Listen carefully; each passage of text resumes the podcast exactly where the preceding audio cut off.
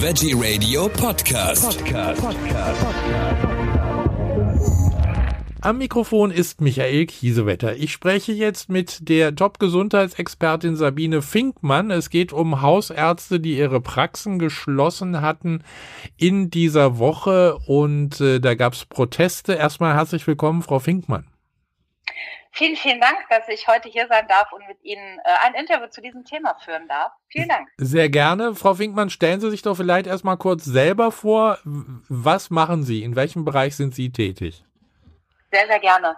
Ähm, also mein Name ist Sabine Finkmann. Ich bin seit 13 Jahren selbstständig im Gesundheitswesen als, ja, ich will mal sagen, Unternehmensberaterin im Gesundheitswesen, vor allem für den Bereich Abrechnungs- und Honorarberatung, aber zum Beispiel auch für die Optimierung und Verbesserung des äh, Praxismanagements aus der Historie.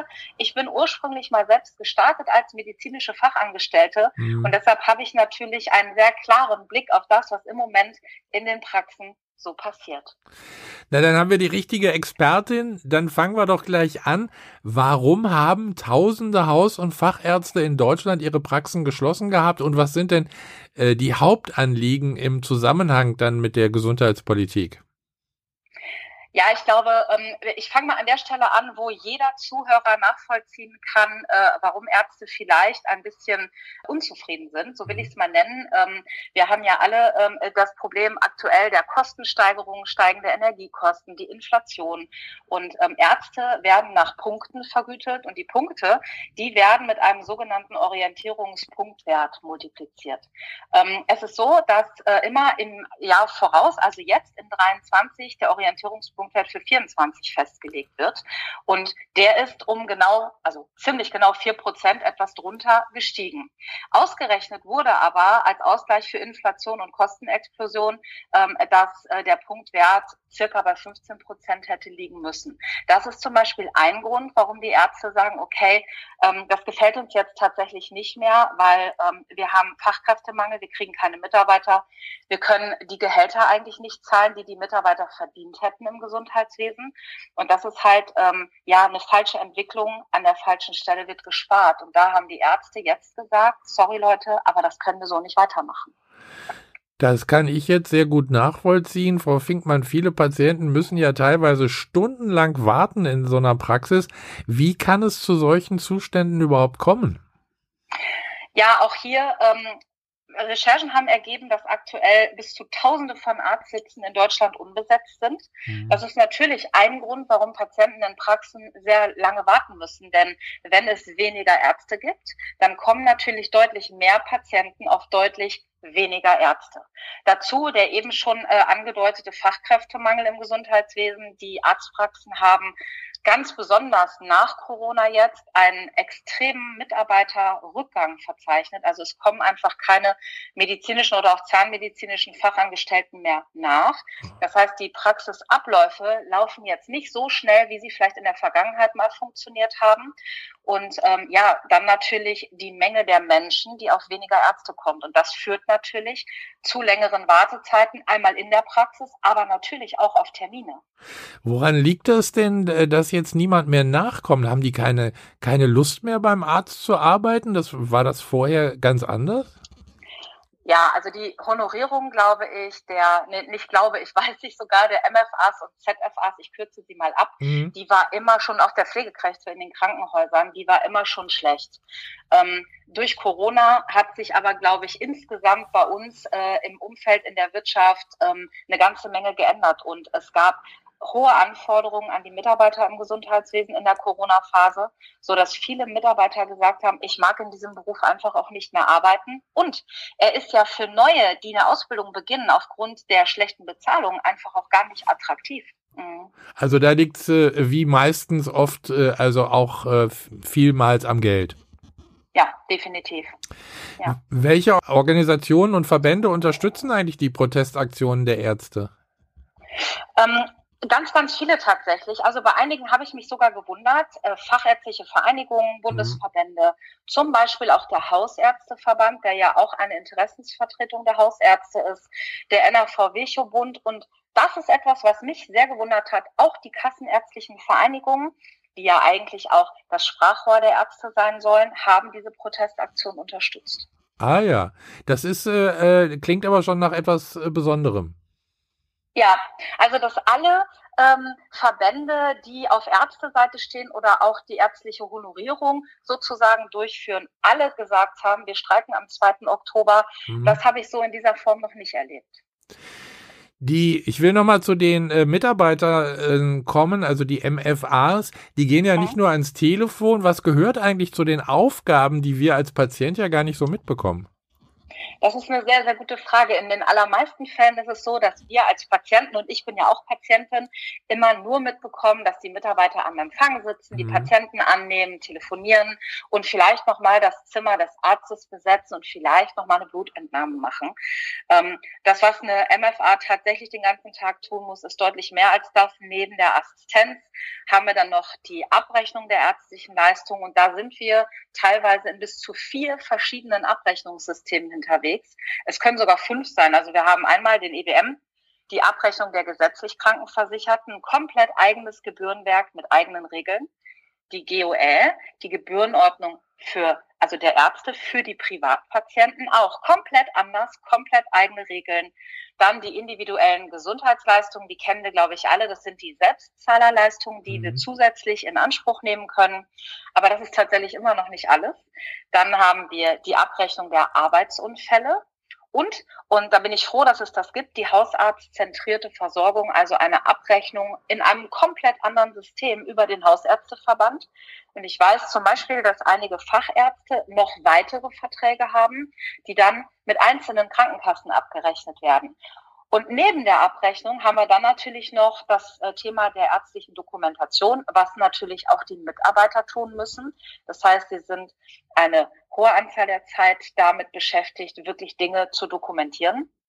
Qualitätsmanagement, Hygiene und, und, und. Also es ist schon einiges, was die MFA neben den Dingen, die wir sehen, den ganzen Tag so tun muss. Und äh, was frisst da so am meisten Zeit bei so einem Arzttermin aus Sicht einer MFA? Ich glaube, das kann ich sogar aus Sicht der MFA und aus der Sicht des Arztes beantworten. Ja. Inzwischen die Dokumentation, die Dokumentation des Behandlungsgeschehens, die Arztbriefschreibung, die Abrechnung. Also alles in allem die aktuell notwendige Dokumentation, die gesetzlich vorgeschrieben ist, die ein Arzt tun muss, damit er beweisen kann, dass er eine ärztliche Leistung tatsächlich durchgeführt hat. Das zum einen. Und zum anderen natürlich auch, um ähm, im Zweifel äh, geschützt zu sein, wenn jemand mal einen Behandlungsfehler behaupten sollte. Habe ich das Ganze nicht ordentlich dokumentiert, ähm, kann ich hier nicht Rede und Antwort stehen. Und das Gleiche gilt äh, für ein Prüfverfahren, was von der Krankenkasse initiiert oder eben von der Kassenärztlichen Vereinigung kommen kann. Und das alles geht natürlich ab von der Zeit, die wir eigentlich für den Patienten aufwenden sollten. Ich will nochmal zu diese, zu diesen Abrechnungsgeschichten, also das klang ja jetzt für mich schon äh, ziemlich kompliziert. Äh, besteht da nicht die Möglichkeit, äh, also ich sage das jetzt einfach mal so, weil ich mich da ja nur auch überhaupt nicht auskenne, äh, wenn der Arzt äh, seine Abrechnung einreichen würde und, und jeder dieser diversen Stellen würde sich die einfach äh, ziehen und weiter abrechnen, dann wäre das doch schon mal viel einfacher, dann brauche nur eine zu machen. Das wäre tatsächlich super einfach. Das ist aber nicht in allen Systemen erlaubt. Also bei der GOL, bei den Privatpatienten, ja. gibt es häufig Abrechnungsstellen, die den Arzt unterstützen. Bei den Kassenpatienten ist das sogar durch ein BGH-Urteil untersagt, das ah, extern ja. zu vergeben. Das muss der Arzt oder die Mitarbeiter höchstpersönlich und selbst tun. Ja. Ja. Also dann äh, gehe ich auch mal davon aus, dass lange Wartezeiten bei, bei einem Arzt äh, gar nicht ein Indiz für, eine, für ein schlechtes Praxisteam ist. Genau, ich kann die Frage oder ich beantworte die Frage am liebsten mit Jein, weil das kann man so pauschal tatsächlich gar nicht beantworten. Mhm. Sicherlich gibt es Praxen, die schlecht organisiert sind, wo man eine ganze Menge tun könnte, um die Wartezeiten zu verringern. In der aktuellen Situation ähm, kann ich eher sagen, dass lange Wartezeiten schon fast üblich sind. Patienten können unheimlich schwer äh, Termine bekommen. Einige finden ja nicht mal mehr äh, Fachärzte oder Hausärzte, zu, zu, denen sie überhaupt gehen können. Ja. Und wenn ich akut bin, muss ein Arzt mich ja annehmen. Er darf mich ja nicht wegschicken, wenn ich akute Beschwerden habe. Und dann ist natürlich klar, wenn die Patienten zu den bereits terminierten, angemeldeten Patienten hinzukommen mhm. und ich sie nicht wegschicken kann, dass es dann natürlich äh, durchaus zu längeren Wartezeiten kommen kann, die ich hm, also ich bin ja ein Fan von guter Organisation, also ein Teil kann ich sehr, sehr gut organisieren. Aber ja, Notfälle, hochakute Fälle ja. kann ich dann irgendwann halt auch nicht mehr organisieren. Das glaube ich gerne. Können denn diese Praxisteams irgendwas dafür tun, damit die Abläufe dann schneller abgewickelt werden? Kann man da was machen? Ja, man kann total viel machen. Also ich bin ja ein Vertreter der Digitalisierung im Gesundheitswesen. Ja. Ich weiß, das ist für viele das Unwort des Jahres, aber ähm, das ist das, was mir in einem stressigen Praxisablauf natürlich die Arbeit erleichtern und zum Teil auch abnehmen kann, wenn ich mich darauf einlassen würde, technische Unterstützung anzunehmen. Als Beispiel, es gibt inzwischen äh, KI-gesteuerte Telefonassistenten. Das heißt nicht, dass Patienten die Praxis nicht mehr erreichen können, das schon, aber es gehen keine Telefonate mehr verloren. Mhm. Man kennt das ja selber. Ich rufe bei einem Arzt an und ich hänge eine Stunde oder eine, eine halbe Stunde in der Wartezeit, äh, Warteschlange, weil ich einfach nicht durchkomme. Ja hätte ich so einen Telefonassistenten, der kann im Schnitt bis zu 60 Telefonate gleichzeitig annehmen. Mhm.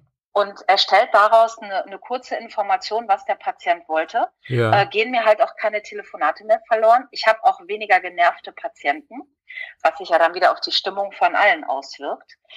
Ein zweites Beispiel, die Online-Terminvergabe. Das heißt, man kann abends oder am Wochenende sich hinsetzen, kann im Internet über verschiedenste Anbieter sich die Arzttermine ähm, äh, sozusagen machen. Man mhm. kann sie auch verschieben und absagen, ohne dass irgendjemand mit den Mitarbeitern telefonieren muss und sie wieder bindet. Wir können heute Videosprechstunden machen. Das hat der Gesetzgeber geändert in Zeiten von Corona. Das ging ja früher nicht. Das ist möglich. Dann das ganze Thema E-Health und Telematikinfrastruktur, E-Rezepte, E-AUs, in der Praxissoftware Textbausteine anzulegen, um den Dokumentationsaufwand ein wenig zu verringern. Das ist alles möglich. Ja. Problematisch auf der einen Seite, die meisten Softwareanbieter ähm, von den Systemen, die in den Praxen benutzt werden, bieten das nicht an. Das heißt, ich muss dann bereit sein, ähm, Zusatzmodule dazu zu kaufen. Aber mhm. ganz ehrlich, unter uns, ähm, wenn es schneller gehen kann und ich dann mehr Zeit für den Patienten habe, dann wäre das für mich ein Weg, den ich gehen muss. Ja, ja. Aber ich, äh, also ich habe manchmal so das Gefühl, bei manchen Hausarztpraxen, äh, dass äh, der Arzt äh, äh, ja fast noch mit dem Faxgerät ein bisschen überfordert ist. ja, aber da, da, da muss ich jetzt ein bisschen entlastend in Richtung Ärzte arbeiten, denn Klar, also es gibt super, super fitte Ärzte in Sachen Technik, aber das ist ja nicht der Grund, warum ein Arzt Arzt geworden ist.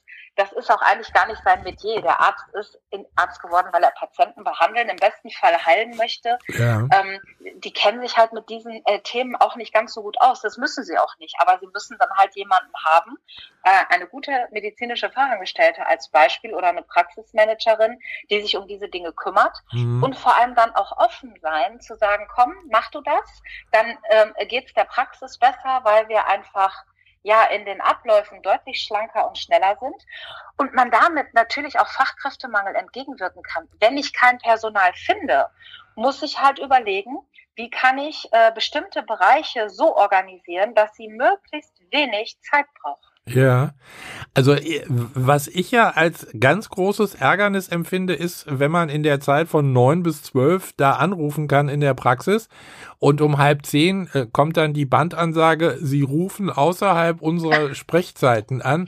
Also dann, dann, dann bin ich sozusagen schon das erste Mal wieder gesund. Also das ist äh, wirklich äh, äh ganz schrecklich. Also da diese Idee mit der KI, die Sie gerade genannt haben, über die Sie erzählt haben, das wäre ja mhm. da mal wirklich eine spannende Geschichte.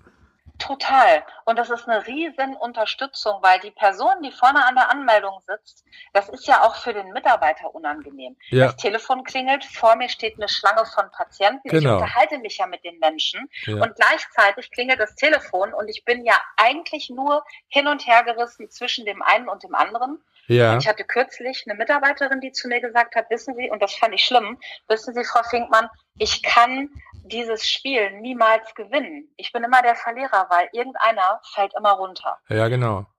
Und da hilft natürlich die KI, weil ich kann mich dann auch auf den Menschen vor mir konzentrieren. Mhm. Oder ich habe eine ausgelagerte Telefonzentrale, wo jemand nur telefoniert. Ja. Das sind alles Dinge, ähm, wo ich die Abläufe verbessern und beschleunigen kann und der Mensch vor mir wieder im Mittelpunkt steht. Und darum soll es doch eigentlich gehen. Hm. Wie sieht denn jetzt eigentlich die Reaktion der Patienten und der Öffentlichkeit auf die Praxisschließungen aus? Also äh, insbesondere ja auch dann äh, wegen der medizinischen Versorgung. Haben die Menschen Verständnis oder äh, gibt es auch einige, die sagen, ach komm, die Ärzte, was wollen die Ärzte schon, weil die verdienen sowieso genug?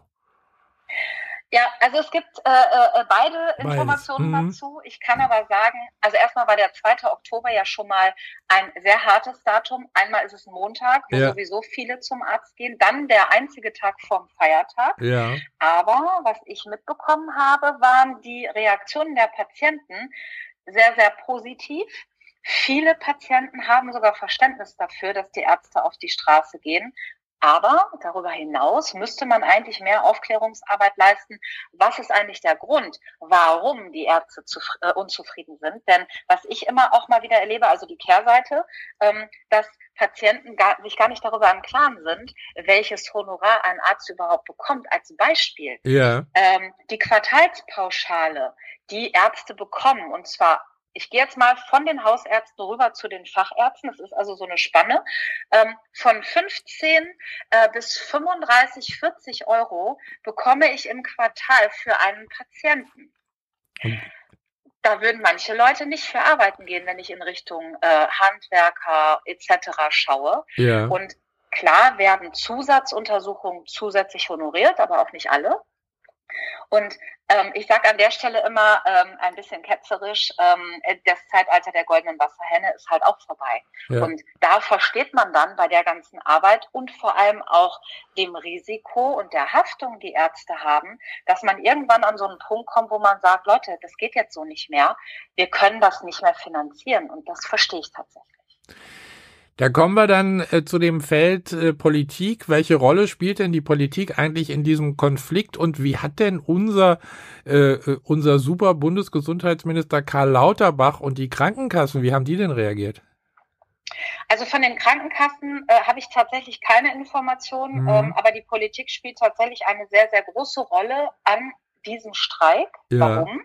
Weil ähm, Herr Professor Dr. Lauterbach eine Honorierung den Ärzten, ich sage es jetzt mal salopp, weggenommen hat, die Herr Spahn 2019 mit dem TSVG, dem Termin Service und Versorgungsstärkungsgesetz, eingeführt hatte. Wir hatten das Thema ähm, ähm, ich sag mal, Facharzttermine und Neupatienten schon sehr, sehr lange. Ja, Und ähm, ich hole jetzt mal ein bisschen aus, weil ich glaube, dass das fürs Verständnis wichtig ist. mhm, gerne. Und ähm, Herr Spahn hat das erkannt und hat gesagt, okay, äh, wir machen ein neues Gesetz und wir sorgen über diese gesetzliche Grundlage dafür, dass Patienten wieder als Neupatienten bei einem Arzt einen Termin bekommen, dass Ärzte, ich sage es jetzt mal, so wie man das in der Wirtschaft von Zielvereinbarungen kennt, bereit sind, eine Extrameile zu laufen zu dem, was sie ohnehin schon tun und hat die das Honorar man nennt das extrabudgetär. Ärzte haben ja ein Budget, das heißt, sie kriegen ja nicht mal 100 Prozent der Leistung bezahlt. Mhm. Äh, manchmal kriegen sie auch deutlich weniger.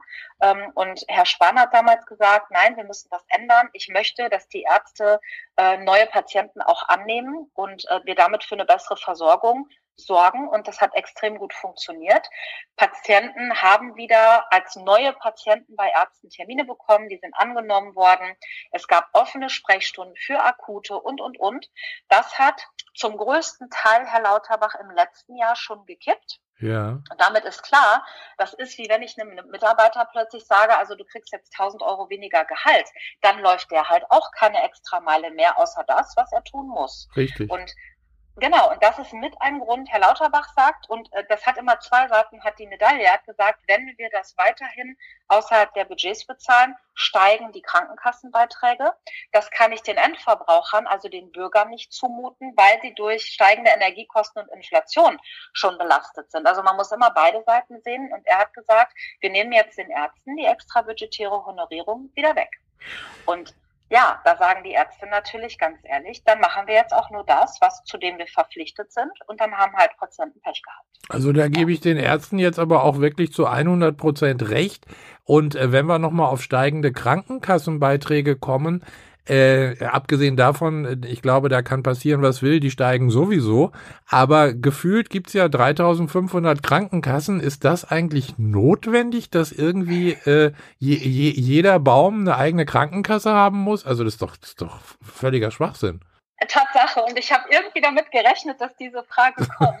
ähm, ja, ich sag mal so, wir haben ja schon einige Krankenkassenfusionen gehabt. Ja. Ähm, und äh, tatsächlich, ich habe es die Tage auch von jemand anderem gehört, Sabine, warum haben wir eigentlich so viele Krankenkassen? Denn ein Wettbewerb findet ja in der Tat eigentlich gar nicht statt. Nö. Und ähm, ich merke selber, ich bin freiwillig versichert in der gesetzlichen Krankenversicherung und meine Beiträge steigen jedes Jahr.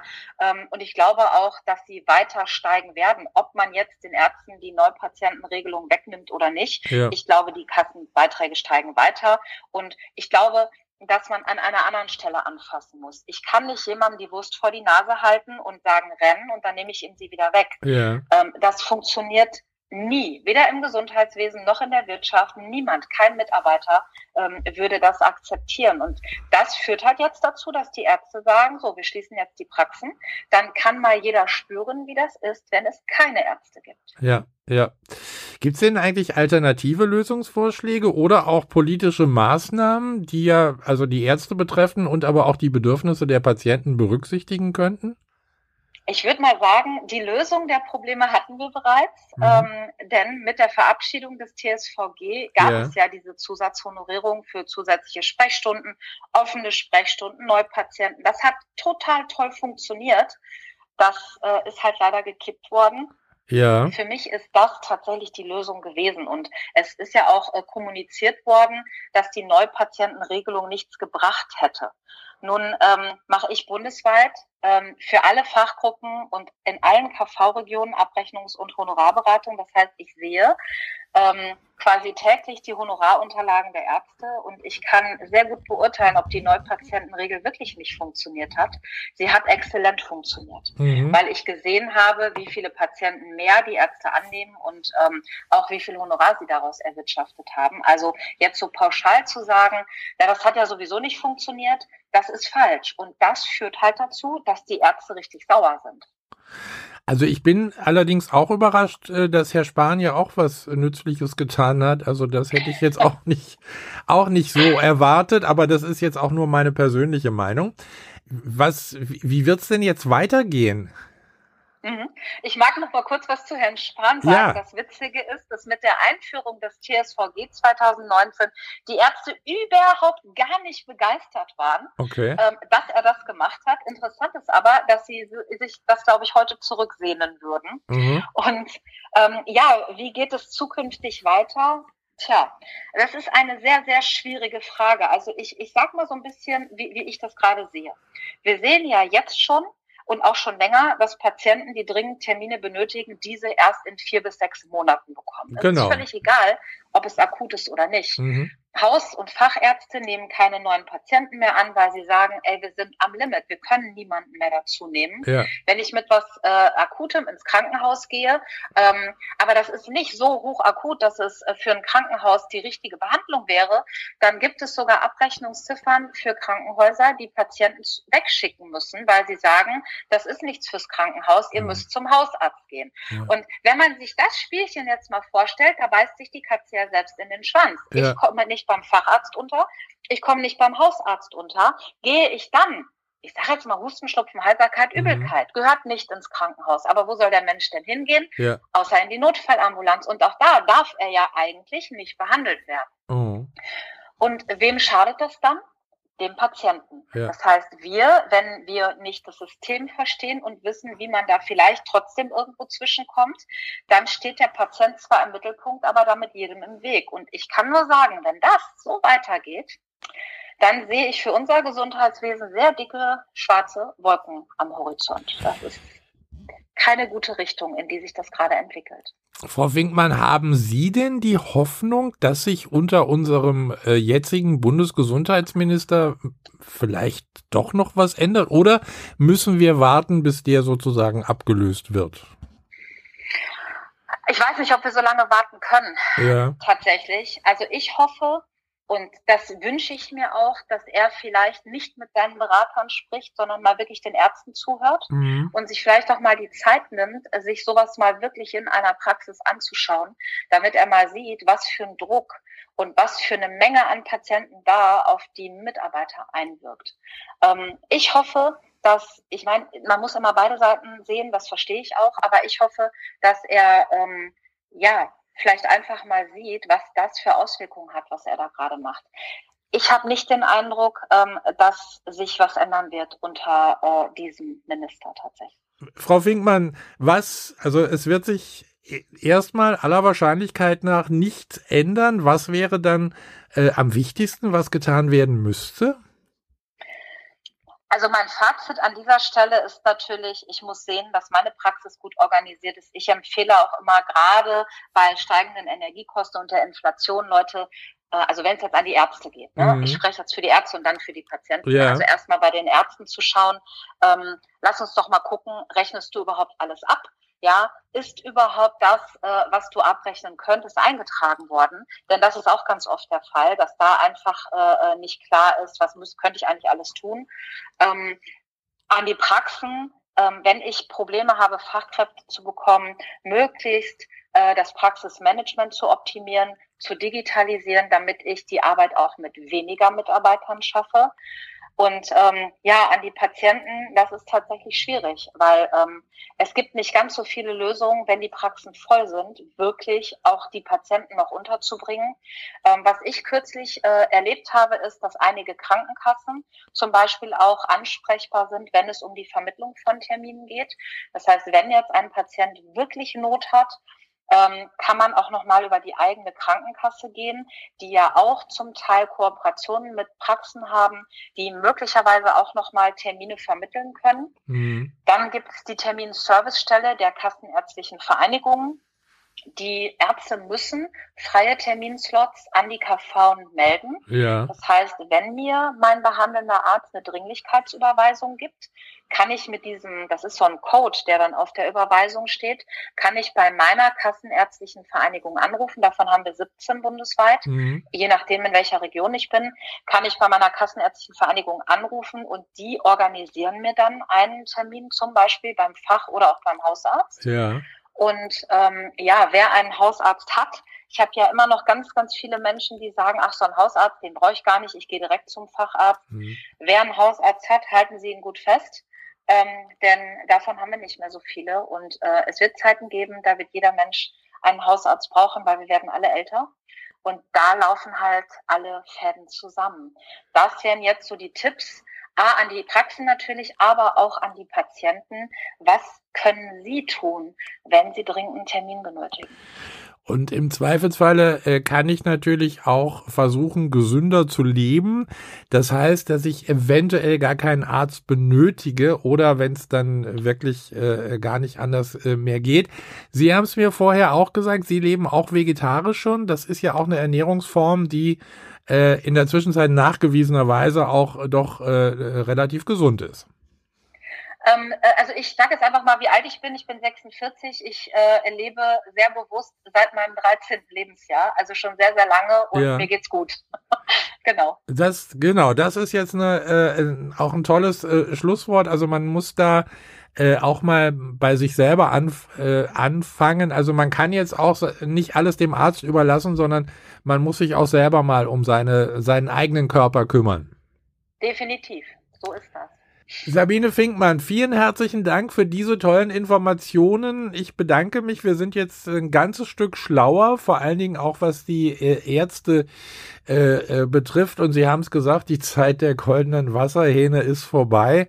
Also auch die Ärzte müssen in der Zwischenzeit äh, gucken, wo sie bleiben. Und äh, ja, dann hoffen wir, äh, dass äh, im Sinne der Patienten und der Ärzte, dass sich da dann doch irgendwann noch mal was tut. Vielen Dank. Sehr, sehr gerne. Tschüss. Tschüss.